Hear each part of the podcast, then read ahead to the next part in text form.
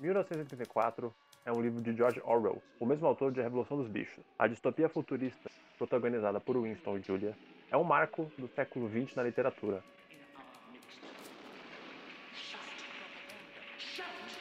Com suas provisões quase cirúrgicas acerca dos contextos políticos, sociais e também, em certa medida, tecnológicos, anunciou um futuro distópico na engrenagem totalitária de uma sociedade dominada não somente pelo Estado, mas pelo Grande Irmão,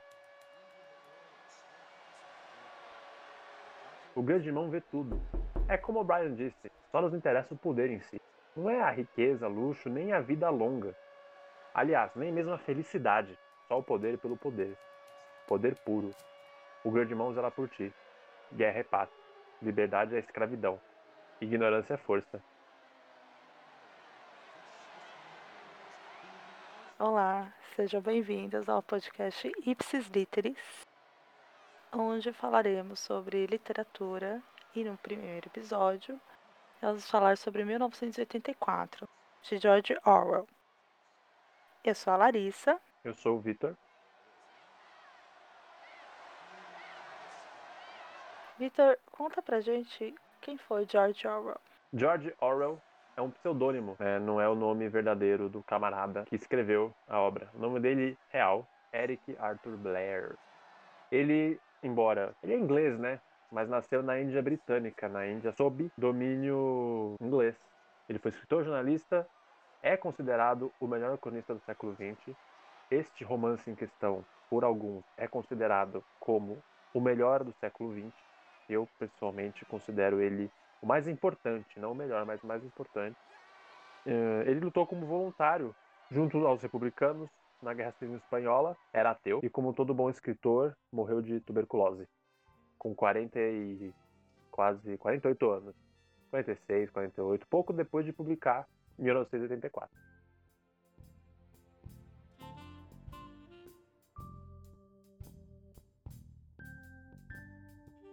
Em 1984 foi escrito em 1948.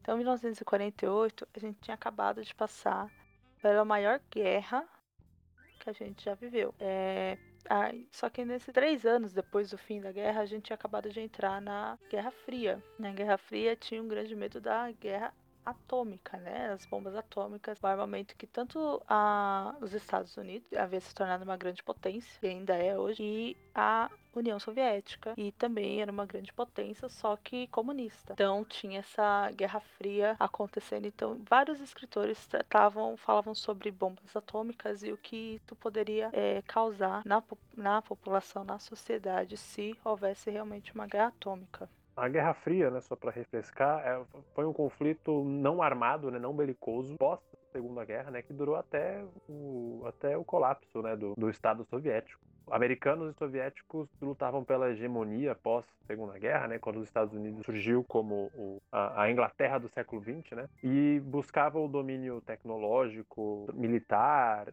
intelectual. Haja visto a corrida espacial, né, que nos, a, talvez tenhamos chegado na Lua para quem acredita, né? Só por conta da. Na, digo, naquele momento, né? Só por conta da, da Guerra Fria. Porque, né, trabalhando mais ou menos em conjunto, russos e, e americanos desenvolveram a tecnologia espacial, né? O, o, o, primeiro, o primeiro voo suborbital da história foi, foi russo, né? Os russos chegaram no espaço primeiro, mas os americanos chegaram na Lua primeiro.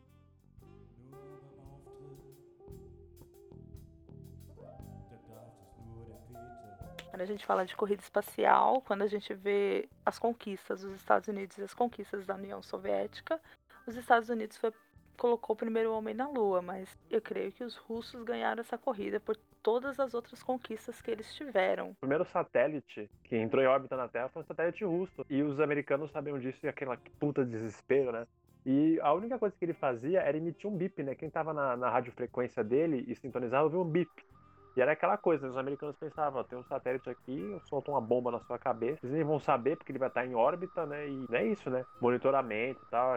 É essa coisa que a gente vai chegar que é o medo do inimigo, que no caso era conhecido, né? Mas era um medo onipresente e hoje a, a ficção da loucura do, do afegão médio brasileiro, do cidadão bem, né? De bem, que é o que também tem no, em 1984, é, vive, né? Esse medo no, no livro, né, essa ocorreu algumas guerras atômicas, né? E isso mudou a própria geografia do planeta, né? A gente não tem mais a Inglaterra, os Estados. É um pouco diferente.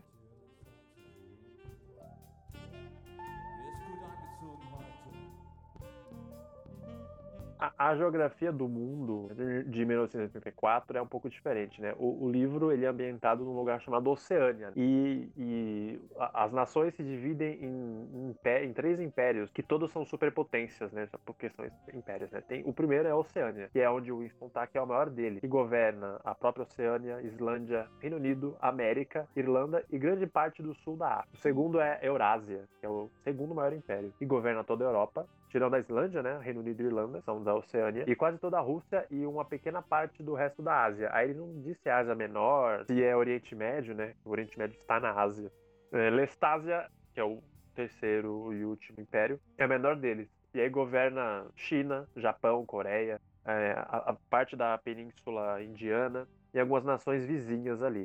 E por fim tinham os territórios sob disputa é, o centro e o sudoeste da Ásia. Sudoeste não, sudeste da Ásia, né? Que acho que é a região ali da, da Indonésia, Papua Nova Guiné, Vietnã. É, o norte da África, historicamente falando, foi sempre disputado. Interessante o Warhol colocar ele como objeto de disputa. E é, toda a Antártica estava sendo disputada também. A gente pode falar sobre os personagens, né? Tem o Winston, que é o protagonista, que ele é um falsificador de documentos. Ele trabalha no departamento de documentação do Ministério da Verdade. É bem irônico, né? Porque ele coloca o título como Ministério da Verdade e ali ele ele forja que é verdade ou que não é. Tem um momento no livro que ele fala assim: ah, ah, no início do ano eles falaram que vai ter um ganho de 150 alguma coisa que eu não vou lembrar agora. E aí chega no fim do ano, não, eles não atingiram esse número. Então ele tem que, tem que ir lá, pegar esse arquivo, que mais se essa documentação falando que era 150 e colocar que eles falaram 80. E aí foi previsto 80, mas eles conseguiram 100, então eles conseguiram mais do que foi previsto. Era basicamente isso que o Winston fazia, né? Ele ia alterando algumas coisas para mostrar que o, o grande irmão, que o governo estava sempre certo, tudo que era dito. O rolê do Ministério da Verdade diz é, muito respeito à, à manipulação do que era parte do real ou não na vida das pessoas ali. Ah, o rolê do Ministério da Verdade era destruir toda a documentação, literatura, a história escrita, todo documento escrito acerca do, do passado, a fim de fazer a manutenção do discurso do partido. E o, o que o partido afirma sempre foi a verdade, sempre será a verdade. E o Winston trabalha para isso, né? Ele, ele, ele analisa documentos, né? Falsifica e aí destrói uma cópia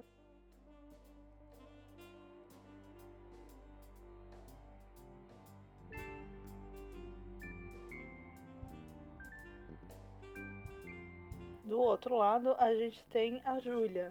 No início, até o, o Winston observa, fala dela, né? Que ela chama um pouco a atenção dele. Ela é muito militante da causa, né? A descrição dela era a, a militância ativa do, do, do, rolê, né? A juventude. Quando eu li, eu achei que era algo como a juventude hitlerista, né? Aquela coisa obcecada, uniformizada, quase religiosa, né? Dois minutos de ódio, né? Ela era sempre muito. mostrava muita raiva, muito ódio. E o Winston sempre observava isso. E ele tinha um certo ódio dela, né? Por ver tão que ela era fiel, ou que ele achava que ela era fiel ao grande irmão. Era uma coisa que ele não sabia se, se tinha um ódio, né? Ou amor, assim, pô, como é que alguém se apaixona tanto pela causa, né?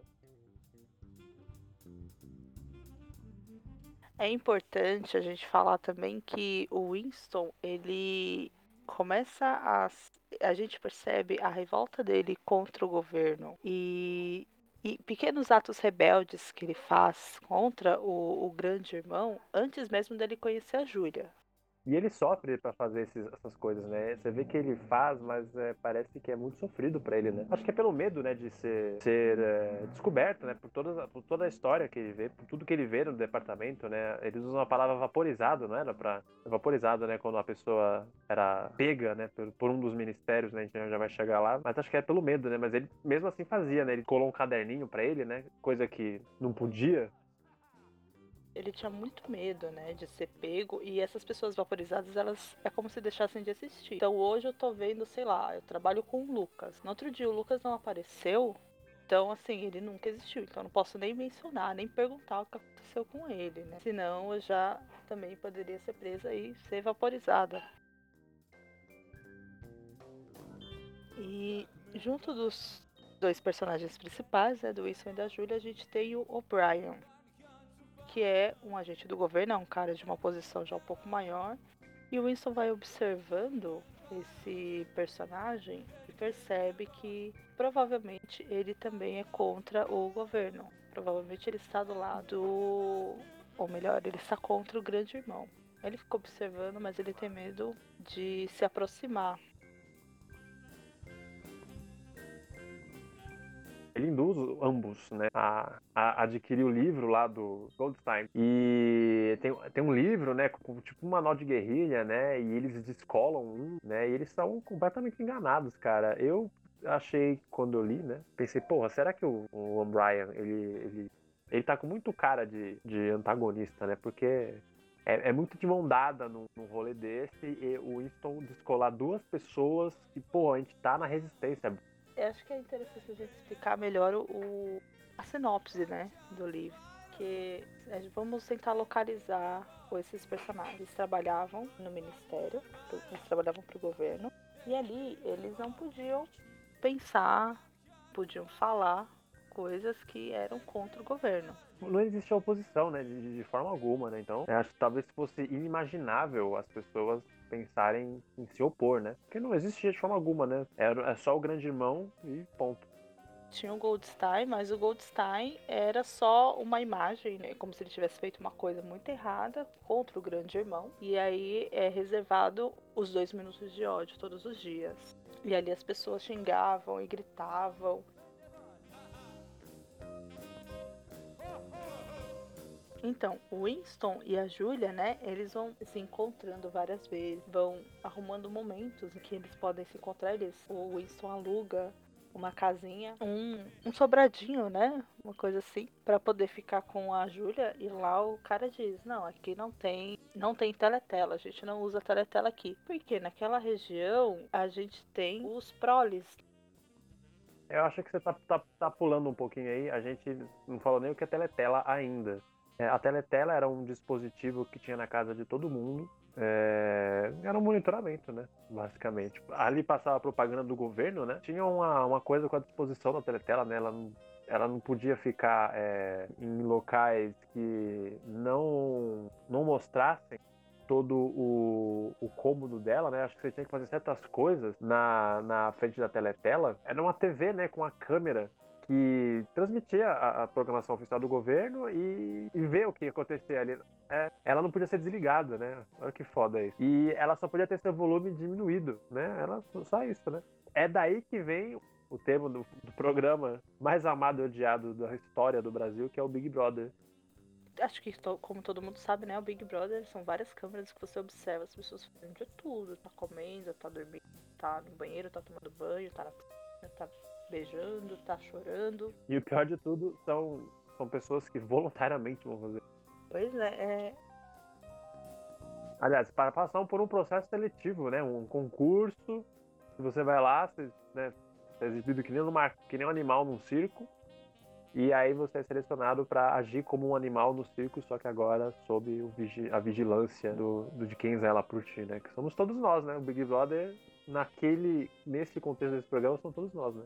Adiantei um pouco, né? Já que a gente vai discutir o que 1984 tem de sintoma, foi sintomático para hoje, né? Mas é, essa é um pouco óbvio falar, né? Que essa é uma das coisas que nos trouxe, né? O Big Brother somos nós hoje em dia. A gente também é, pode explicar um pouquinho de cada ministério. A gente tem quatro ministérios, né? A gente tem o da verdade, que é o que falsifica os documentos, a literatura, eles registram o passado e fazem toda a manutenção do discurso do partido. Tem também o Ministério da Paz, que é o, ministério responsável pela guerra. E a cada momento eles mudam os inimigos, né? Uma hora eles estão contra a Lestásia, outra hora eles estão contra a Eurásia. Mas é assim, se a gente está aqui hoje contra a Eurásia, A gente sempre esteve contra. O, o Winston e a turma dele do Ministério da Verdade estão trampando para, ó, vamos fazer a manutenção do que nós estamos dizendo agora, né? O Ministério da Comunicação deles era muito bom, né? Porque aparentemente funcionava. A gente tem também o da fartura, que é o responsável pela distribuição da fome. Ele cria números faraônicos acerca da produção de produtos. As pessoas viviam na miséria. Nós hoje produzimos 100 milhões de toneladas de carne bovina, por exemplo. É, o Winston era um cara magro, né, de meia idade, com dentes amarelos, né, ele, ele, ele não era um cara propriamente dizendo atraente, né, ele era um, ele era um cara trocando em miúdos fodido. O Winston, ele comia umas coisas bem... E trabalhava, num, e trabalhava num lugar que não tinha janela, né, que é o mistério da verdade, né, não tinha janela, as pessoas não tinham ideia do que acontecia lá dentro, nem ele, né. Acho que ele só conheceu o andar dele e um camarada que trampava do lado dele que sumiu é, e é curioso que esse cara que trabalhava com ele era um cara muito apaixonado, né, pela causa, mas ele era muito inteligente. Era ele que estava trabalhando no dicionário. Eu não vou lembrar o nome dele agora, mas ele que vai trabalhando na nova edição do dicionário, que a cada nova edição eles vão diminuindo as palavras. E o Winston até pensa, ele é muito inteligente, ele é muito apaixonado pela causa, ele é muito inteligente, e essa inteligência vai acabar com ele. Quando ele menos espera, esse cara some, ele é preso e ele nem sabe dizer o porquê que ele foi preso, né? E, mas seguindo em frente, a gente tem também o Ministério do Amor. E esse é o ministério mais temido. O local que, que é responsável pelo controle e espionagem da população. É onde aqueles que são resistentes lutam contra o governo em algum momento que tem algum pensamento que seja contra o grande irmão, eles são presos, eles são direcionados ao Ministério do Amor.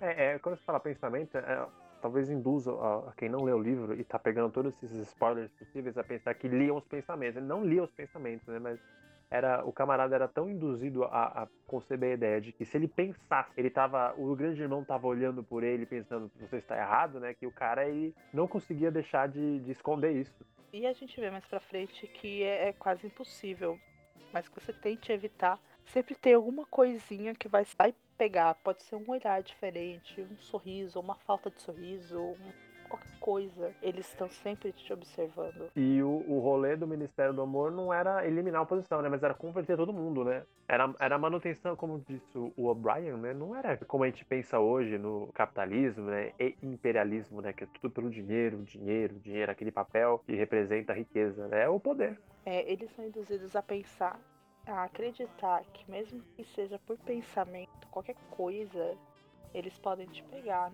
Você tem um pensamento diferente. Se você olha, se você escreve alguma coisa, um olhar torto, um sorriso torto, qualquer coisa, eles estão te observando. Então qualquer coisa contrária que possa parecer, soar contrária ao grande irmão, você pode ser pego pela polícia das ideias e, e ser levada ao Ministério do Amor.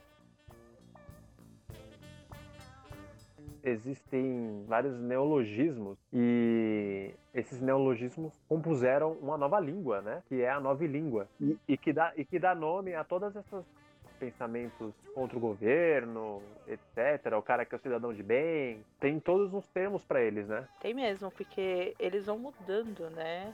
Eles vão diminuindo cada vez mais as palavras. E é claro que tem objetivo, né? Porque se o cara ele não consegue dizer o que é aquilo, né? Aquilo restringe o escopo de pensamento dele completamente. E é mais ou menos como a gente tenta, eu penso, né? Quando alguém fala, usa um termo em inglês e com muita frequência, o que eu acho muito desagradável, quando você pede uma explicação, é, seu próprio idioma, né? Você ouve um famoso, né? Eu sei, mas não sei explicar, né? Por exemplo, termos, termos comuns, né? E esses termos da nova língua, que é um idioma fictício, foram é uma coisa é, diminuta, né? Por exemplo, é, esses pensamentos errados, né? a resistência eles tinham as crime-ideias, que era um crime, né? Crime-ideia, já ia dizendo. O outro que é muito falado, que é o duplo pensamento, né? A duplicidade dos pensamentos dele, né? Eu acho que é o questionamento, né? Saber que está errado e se convencer que está certo.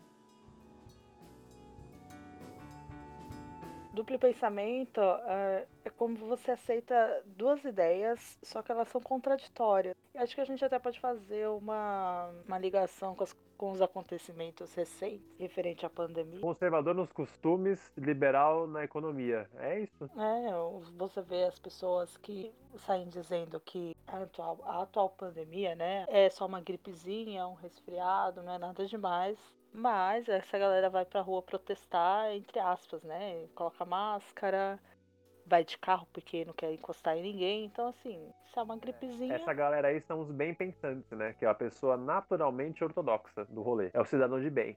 A gente falou, né? Do, da, dos camaradas que eram vaporizados, o cara era uma pessoa, né? É o camarada que não existiu mais e que o Winston trampava para cuidar que não houvesse mais documentação, registro do camarada, né? Isso, ele tira todos os registros. Ah, esse cara virou uma não pessoa e saiu do jornal de junho. Então ele vai lá, tira essa.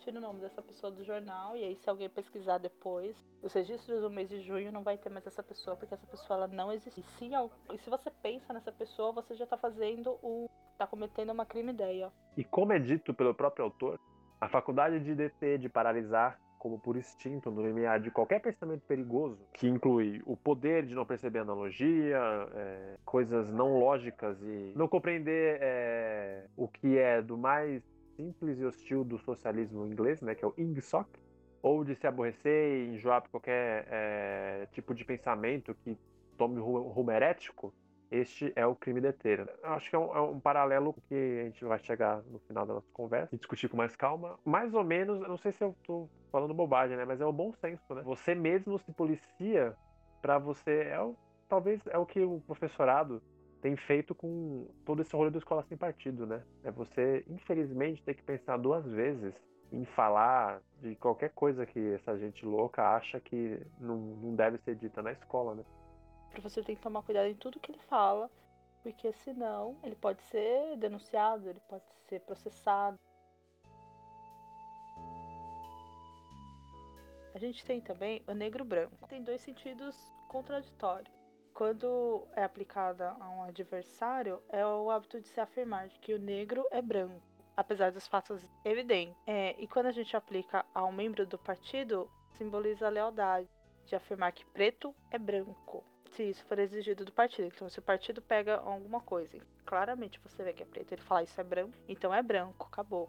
E nunca foi e nem nunca será preto. Sempre foi branco. Em um momento de tortura, a ideia do 2 e 2, 2 mais 2 é igual a 5. Na cena de tortura, você vê claramente, são quatro dedos. 2 mais 2 são quatro. Aí você é torturado até ver 5. Você tem que acreditar que é 5. Você não quer o, o, viés de confirmação, por exemplo, científico, né? Que é, eu acho que é um dos pilares hoje do, da, do, da sociedade moderna. Né? Você é, é o eu acho. Não, mas eu acho. Porque eu acho, eu Sim, acho. Porque fulano falou que é, então é verdade. A gente pode pegar os exemplos do que acontece hoje em dia. Há pouco tempo atrás, o Trump falou sobre tomar detergente, tomar sabão para conter o coronavírus e em Nova York teve vários casos de intoxicação, que as pessoas estavam comendo, tomando, injetando sabão, porque o cara falou. Essa é a deixa para a gente é, observar e concluir tudo que, que 2020 contém de 1974, certo? A gente vê o Grande Irmão, né? Vamos colocar pro tópico. No Grande Irmão tá todo mundo sob a vigilância das teletelas, bidirecionais, né? Que são TVs e são câmeras que e filmam o que está na frente delas, quem ou o que. E penso eu que hoje são, obviamente, né, as redes sociais, né? Só que o problema é que as pessoas voluntariamente compartilham as informações, como o, o, o, o grande irmão, Facebook, Instagram, não sei o quê, eles coletam e processam seus dados sem que você esteja completamente ciente, né? O Orwell previu essa porra, né? O, quando a gente pensa que o Instagram, o Facebook, a gente fala qualquer coisa, ah, ou né, viu no, recentemente no Google ou em outro site, qualquer outra coisa que tenhamos é, é, compartilhado e tal, e você é bombardeado com essas informações no Facebook, né? Por exemplo, você viu, tá com vontade de, sei lá, você quer comprar um celular ou fala de uma banda. Não, mas acho que mais produtos para vender. Né? Vê seus anúncios, né? Embora não participe de uma rede social agora. 500 mil, 500 mil anúncios, né? É culpa do Big Brother assim, você pesquisou, qualquer outro aplicativo, qualquer coisa, vai aparecer nesses anúncios, vai ter lá o produto que você pesquisou, outras inúmeras alternativas desse produto. Ou você comentou, já aconteceu isso comigo. Tava comentando no WhatsApp com uma amiga sobre ir no cinema ver um filme. Numa sessão X, depois apareceu para mim o um anúncio, vá ver o filme X, o mesmo filme que eu tava falando, na mesma sessão, no mesmo local onde eu moro. Isso é assustador, porque você acha que não, mas ele tá te ouvindo a todo momento. Então sempre aparece coisas para você e também tem isso, né? Você tira uma foto, você coloca, ah, eu estou aqui no shopping na Avenida Paulista. Você mesma coloca os seus dados tem isso, né? Esse livro ele não é um livro que começa numa distopia, mas tem um final feliz, porque tem vários por aí, né? Várias obras distópicas que no final o, o personagem ele vai se revolta contra o governo e tem um, um destino bom, né? Você consegue derrubar algumas sim, algumas não. E nesse caso, né, de 1984, o, o personagem principal é convertido, assim como também a né, a namorada dele que depois de tudo que acontece com ambos, ambos são torturados de formas horríveis. É, tem também um elemento importante, né, depois que ele é preso, que é o quarto 101. Esse quarto 101 é, demora muito tempo para ele aparecer, mas é aquele elemento assim, é, é, nesse quarto vai ter aquilo que você mais tem, aquilo que você tem mais medo de todo mundo. Vai estar lá nesse quarto. E é pro Winston e pra Julia é naquele momento que um trai o outro, né?